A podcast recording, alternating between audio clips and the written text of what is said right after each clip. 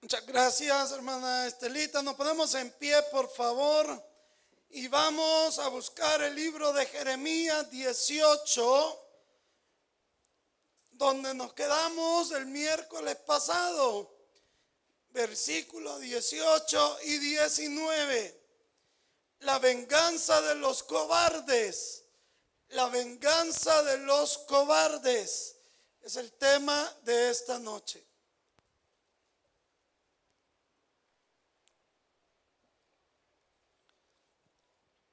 Jeremías 18, 18 y 19.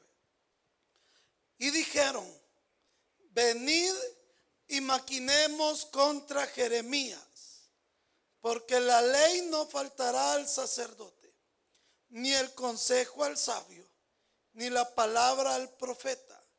Venid e irámoslo de lengua y no atendamos a ninguna de sus palabras. Oh Jehová, mira por mí y oye la voz de los que contienden conmigo. Padre, bendito sea tu nombre.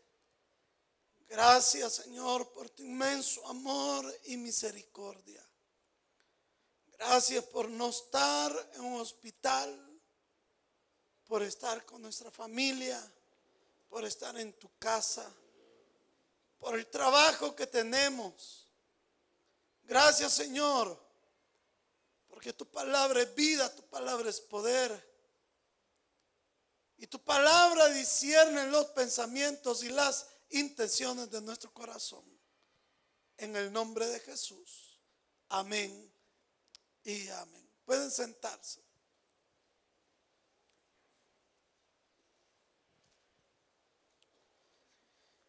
¿Qué estuvimos hablando el miércoles pasado? ¿Alguien se acuerda? Del alfarero. ¿Y qué hablamos del alfarero? ¿Qué necesita el alfarero? El barro. ¿Y el barro se lo traen o él lo va a buscar? Él lo va a buscar. ¿Y qué hace? Comienza a moldearlo, ¿sí? Y hace con el barro lo que él quiere. Y el barro no le dice al alfarero, quiero hacer esto. Sino que el alfarero dice, voy o quiero hacer esto del barro. Los propósitos de Dios son maravillosos para cada uno de nosotros. Y lo que Dios quiere hacer con nosotros son cosas hermosas, cosas sorprendentes, cosas de bendición. Porque usted y yo estamos en las manos del alfarero de alfareros de nuestro Dios. Entonces Dios le dice a Jeremías, Jeremías, prepárate. Jeremías, prepara tu vida espiritual. Jeremías, prepara tu corazón. Jeremías, prepara tu espíritu, porque yo te voy a moldear, yo te voy a formar, voy a hacer cosas hermosas contigo, que eres mi barro. Pero ¿qué pasa? Cuando Jeremías comienza a predicar lo que Dios le había dicho. ¿Qué pasa cuando Jeremías le dicen, Dios me dijo que yo soy barro como en, como manos del alfarero? ¿Qué pasó que cuando Jeremías les dijo, ¿saben qué? Dios me quiere usar, Dios quiere hacer cosas grandes para mí, Dios tiene cosas preparadas para mí. ¿Qué pasó después de eso? ¿Sabe qué pasó? Se levantó Satanás. Porque cuando Dios revela sus planes para con nosotros, cuando Dios revela sus propósitos para con nosotros. Cuando Dios nos dice, contigo no he terminado, porque largo camino te resta, porque lo que están viendo tus ojos ni siquiera es la mitad de lo que yo pienso hacer contigo. Cuando dicen amén, yo lo creo. Hay uno que no se va a contentar. Hay uno que no se va a alegrar y es Satanás. Y Satanás se va a levantar en contra de nosotros. En contra de los planes de Dios, en contra de los propósitos. Y Él va a querer arruinar, estropear la obra del alfarero. Y se levanta contra Jeremías. Pero no se le va a aparecer el diablo con cachos y una, y una gran cola meneándosela así.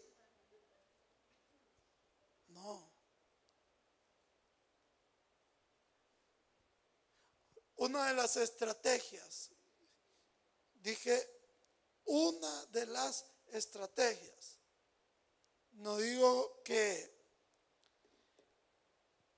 que esas son todas. Es que Satanás va a levantar cobardes para proferir calumnia en su contra o en contra de alguien cercano a usted. Y esta noche yo no voy a hablar de las consecuencias del, que dice la calumnia.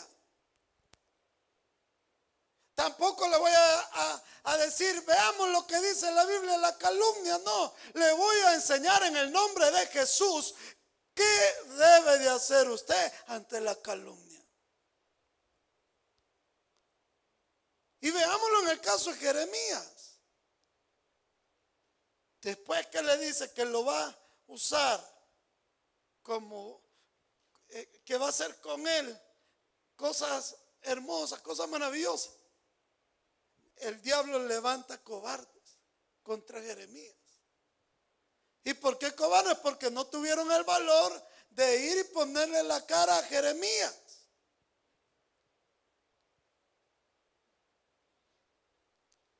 de irle a decir a, Jeremías, mira Jeremías, aquí estamos nosotros, ¿cuál es, ¿cuál es tu bronca? No.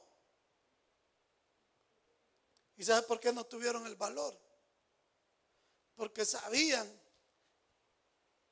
que Dios estaba con Jeremías. Y al no darle la cara a Jeremías, y atacar a Jeremías por la espalda, ¿qué son? ¿Qué son? ¿No le escucho? Cobardes. Y entonces, ¿qué dicen? Mira el versículo 18. Y dijeron, venid y maquinemos contra Jeremías. En otras versiones dice, levantémosle calumnia, inventémonos, eh, dice una versión, inventemos una, eh, una causa de muerte. O sea, veamos que inventamos en contra de Jeremías para destruir a Jeremías. Veamos qué hacemos. Por eso dicen, maquinemos contra Jeremías. Y usted tiene teléfono ahí, ocúpelo para algo bueno. Cuando llegue a su casa, lea estos dos versículos en otras versiones y se va a dar cuenta de lo que le estoy diciendo.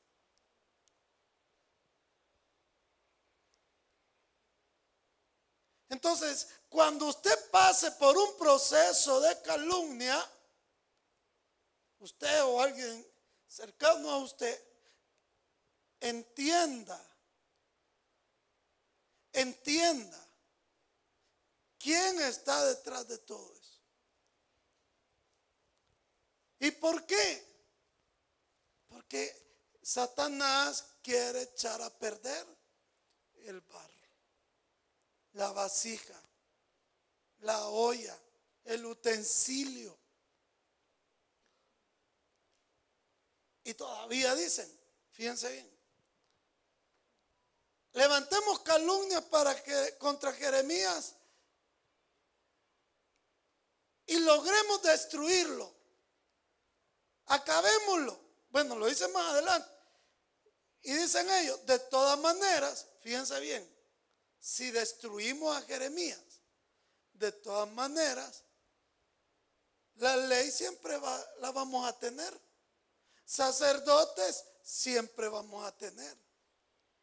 Sabios siempre vamos a tener. Es como que digamos nosotros, que maten al alcalde, que lo quieren quemar vivo. Que lo quemen vivo. Si de todas maneras, alcaldes siempre van a haber. Alcaldes siempre vamos a tener. ¿Me estoy explicando? Ese es el pensamiento de Satanás, de los cobardes que él ha levantado, que no le fueron a dar la cara a Jeremías. Entonces él dice, venid e irámoslo de lengua,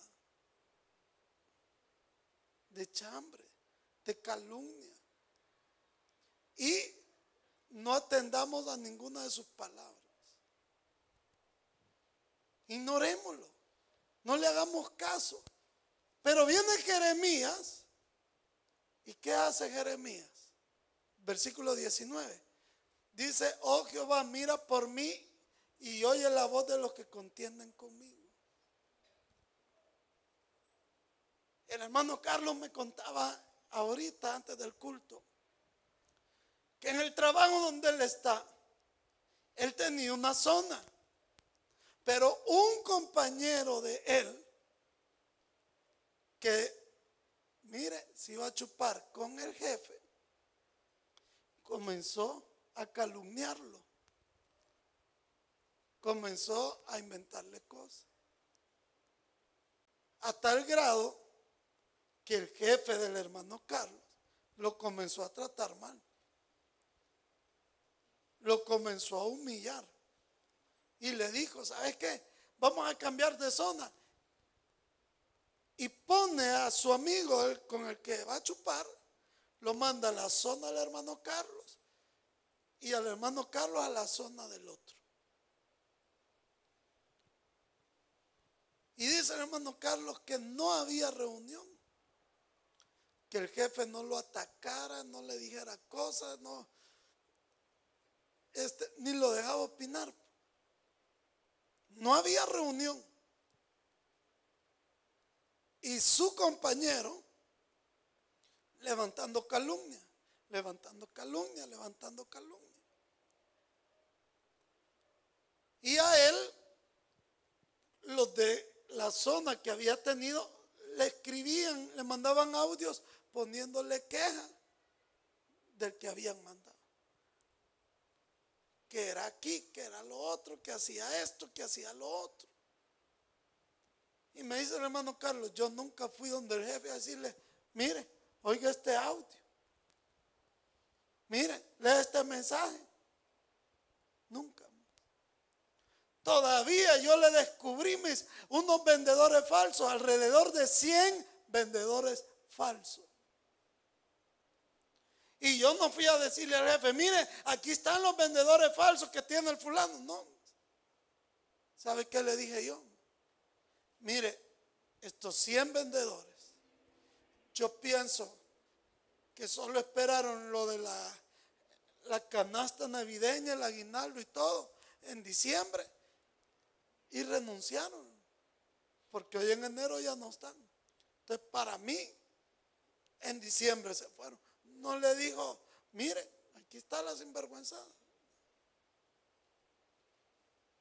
Y me dice, pero ¿sabe con quién hablaba yo? ¿Con quién está hablando Jeremías? ¿Con quién está hablando? ¿Con quién está hablando Jeremías? Con Dios. ¿Y usted con quién puede hablar? Con Dios. Y mire que ahora las cosas, me dice el hermano Carlos, en la reunión de hoy le dijo el jefe que se iba a chupar, tenés tantos días para levantar esa zona como la tenía Carlos o anda a buscar trabajo a otro lado. Y a usted, Carlos, lo, si este se va, a usted lo vamos a mandar para allá y le vamos a mejorar el sueldo, le vamos a dar un nuevo carro, le vamos, le vamos a dar este, un nuevo equipo, una, una nueva computadora, una nueva oficina, una nueva mujer, una nueva suegra, todo nuevo. El hombre está más que bendecido.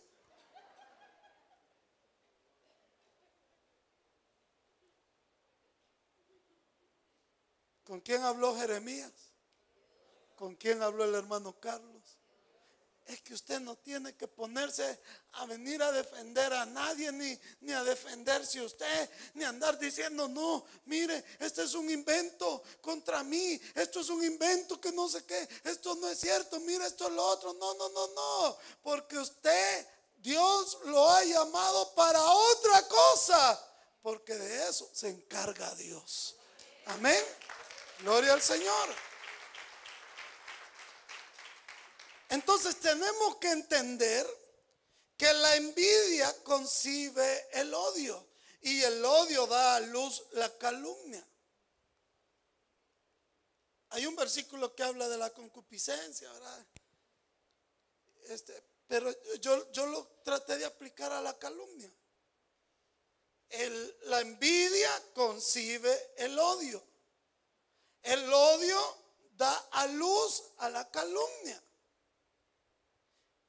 Es decir, que la raíz de toda calumnia en su contra, ¿cuál es? La envidia. La envidia.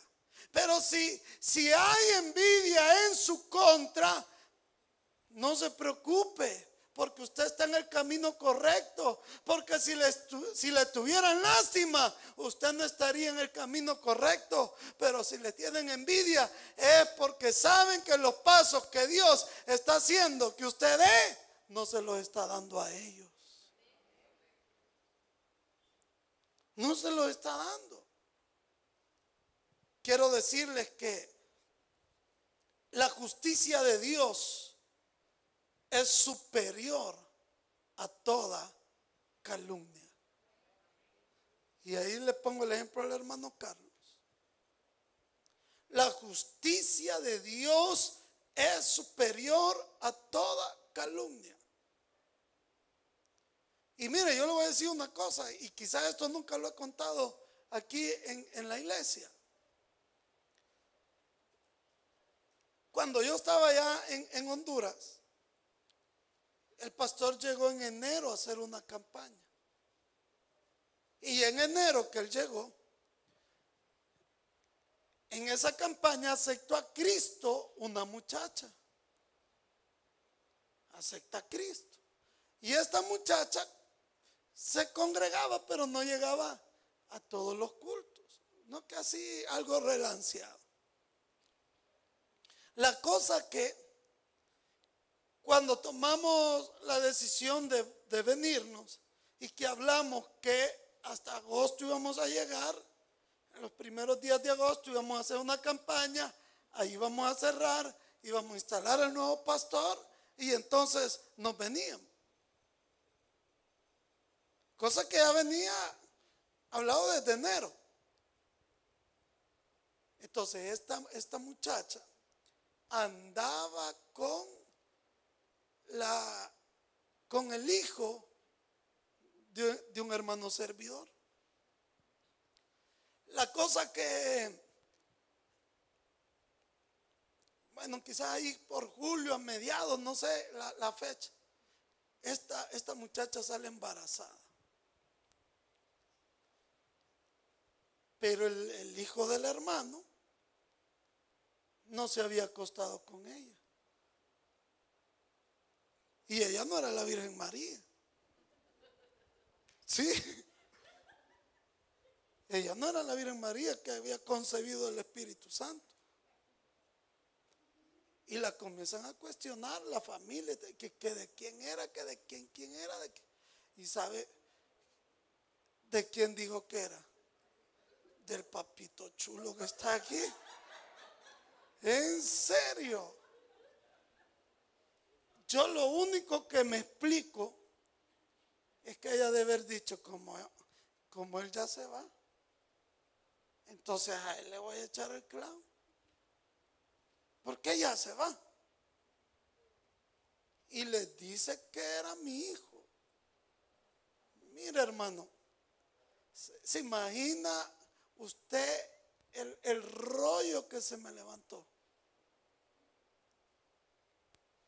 Y yo me acuerdo, mi querido pastor,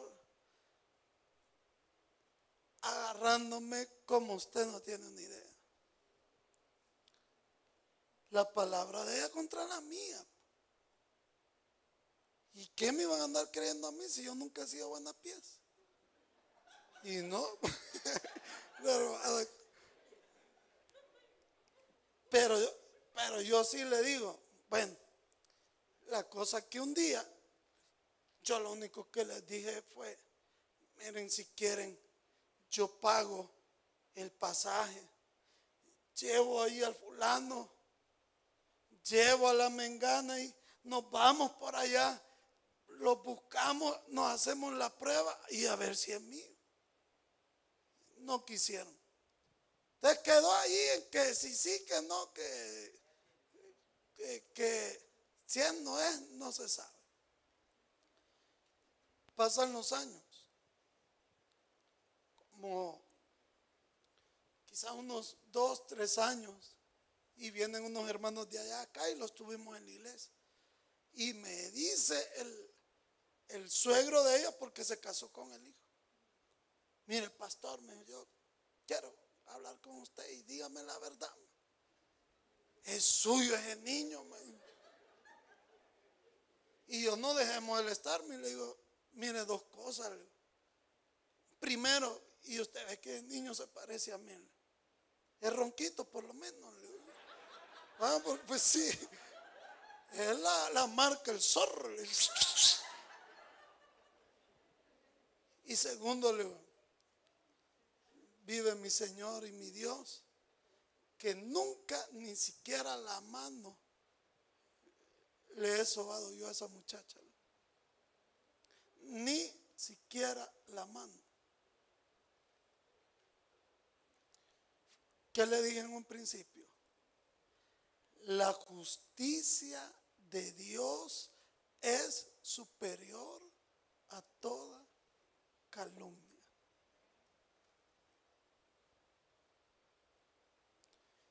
Yo no me alegro de las cosas que han pasado.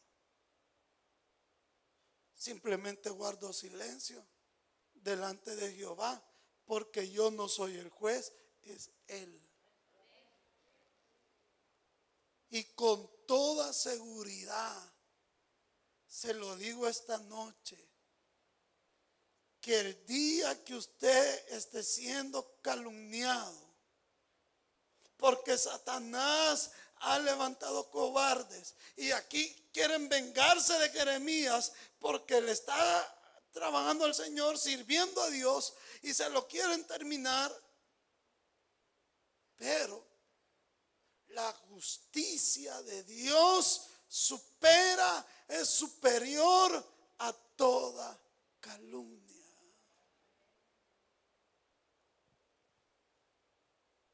Y ahí es nuestro punto de partida para el mensaje de esta noche.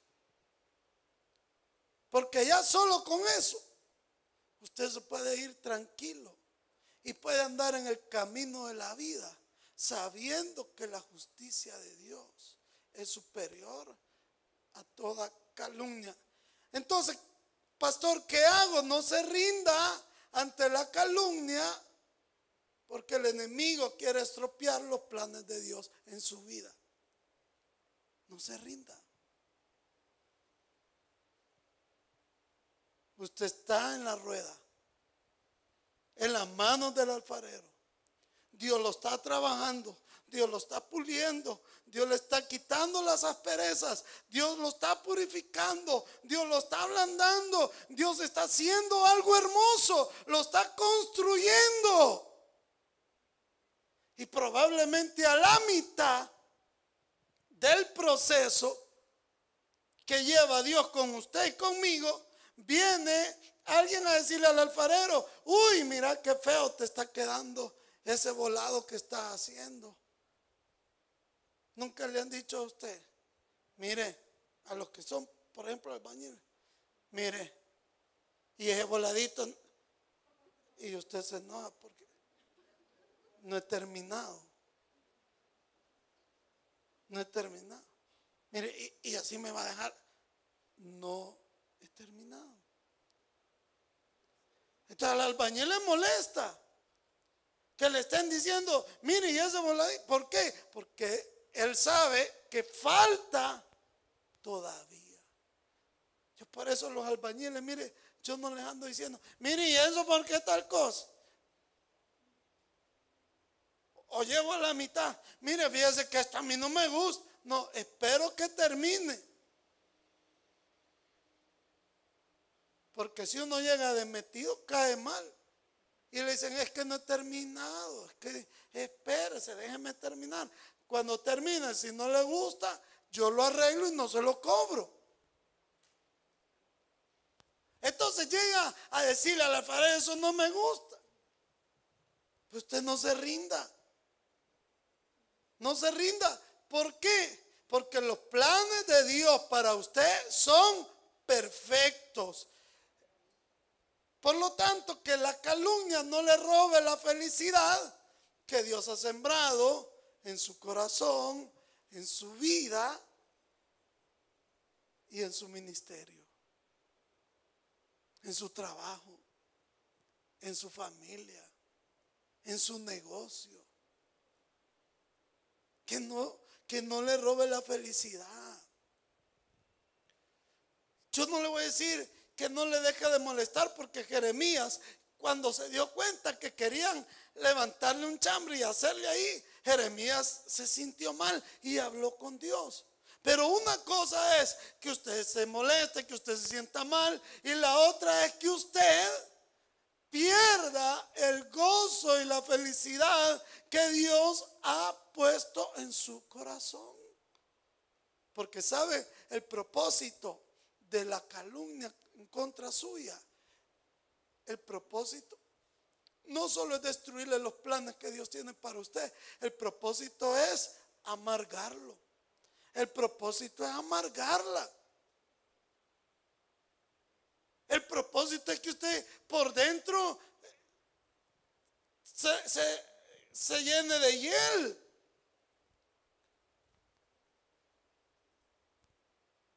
Pero hay, hay una alabanza que dice, el gozo que siento yo el, mundo no me lo dio. Y como no me lo dio, no me lo puede quitar, porque el gozo del cristiano depende del Señor. Amén. Gloria al Señor. A veces nosotros recibimos alguna calumnia donde hay gente que uno no se imagina, no espera. Me decía una hermana, eh, hoy que se le murió el esposo, Miren, mi suegra ha dicho esto, esto. Y, y usted sabe, pastor, que yo nada que ver. Y aquí en medio del Señor que está con nosotros, jamás se me pasó hacer eso en mi mente. ¿Cómo va a creer que yo voy a querer que mi esposo se muera? ¿Cómo va a creer usted que yo no hice todo para que él viviera? Pero para ella, y se lo ha dicho a la hermana de ella, se lo ha dicho a, otros, a toda la familia, digamos, de parte del esposo, que ella, en lugar de ayudar para que viviera, puso puso eh, obstáculos, porque lo que ella quería es que se muriera. para el seguro. Y le digo yo, hermana, que esa calumnia no le robe la felicidad que Dios le ha puesto en su corazón. De tener a sus hijos. De saber que usted hizo hasta lo último. De dormir solo dos horas. Dos horas diarias.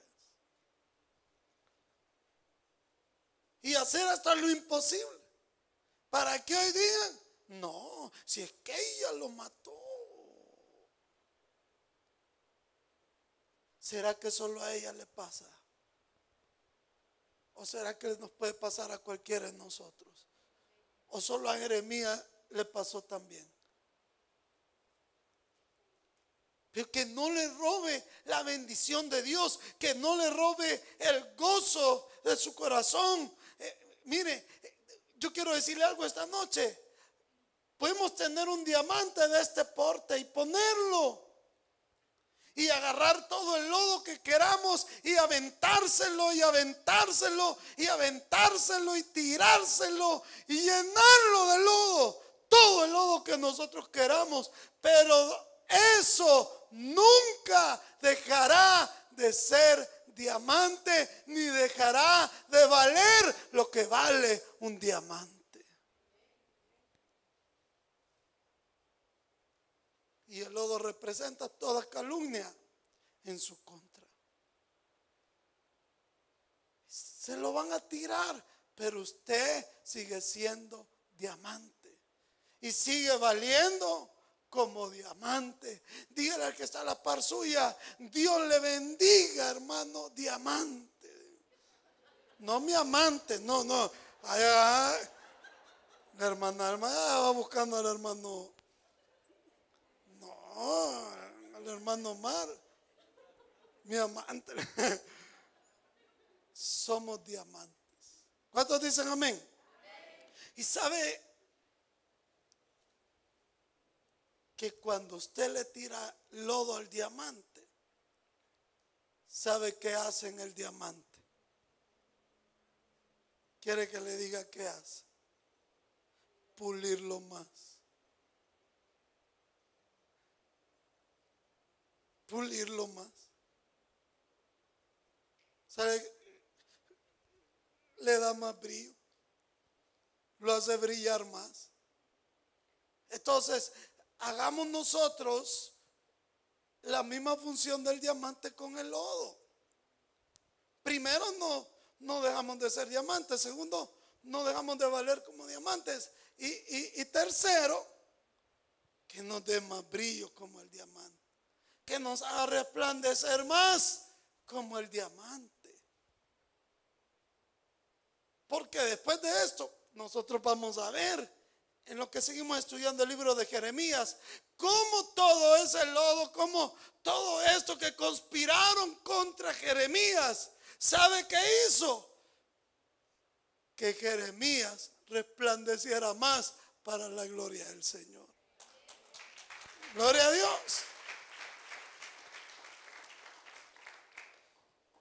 La calumnia, señal de envidia, pobreza interior, frustración, amargura y resentimiento. Lo que no ven tus ojos, no lo inventes con tu boca. Y la flor que florece de la calumnia es lo más hermoso. Es lo más hermoso. Porque yo le digo, mire, un día le agarraron el dedo a un compañero con la puerta y le quedó colgando. Así con un hilito de tendón. Y yo no, yo no, yo no fui el que empujé la puerta en la molotera, yo ni sé quién, quién empujó la puerta. Y si no, créame que yo tengo el, el cincho bien puesto, los pantalones bien puestos, de decirle a usted, miren hermano, yo la regué, empujé la puerta y le fregué el dedo. Yo se lo dijera y Dios sabe que se lo digo. Pero yo no empujé la puerta. ¿Y a quién cree que le cayó el clavo? A mí. Y me llegó a odiar todo el grado. Porque él era uno de los compañeros, y si no el más querido. Porque él no se metía en problemas, era cristiano, muy entregado a las cosas de Dios, buena gente. ¿Cómo no me iban a odiar? Me volví el más odiado. Cuestión de tiempo no le voy a hablar como la moneda de la vida en el camino da vuelta.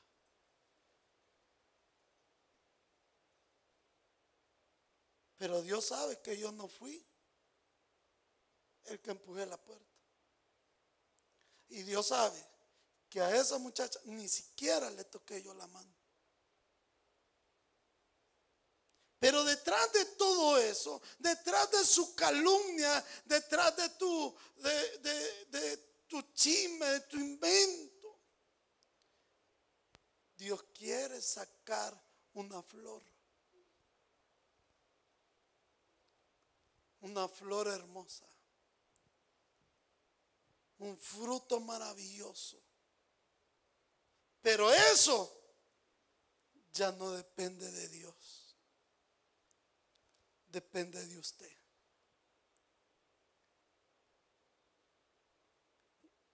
O la calumnia. Le deja una tormenta o le deja un fruto o le deja una flor o lo convierte en bendición o lo hace a usted pedazos o lo hace a usted más fuerte.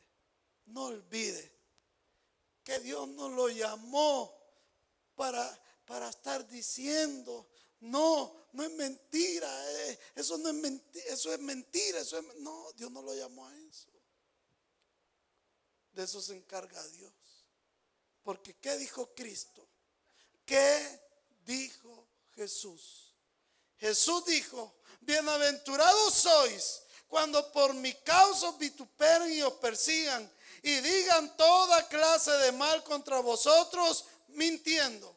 Gozaos y alegraos, porque vuestro galardón es grande en los cielos, porque así persiguieron a los profetas que fueron antes de vosotros. Vamos a orar, iglesia. Dele la gloria al Señor.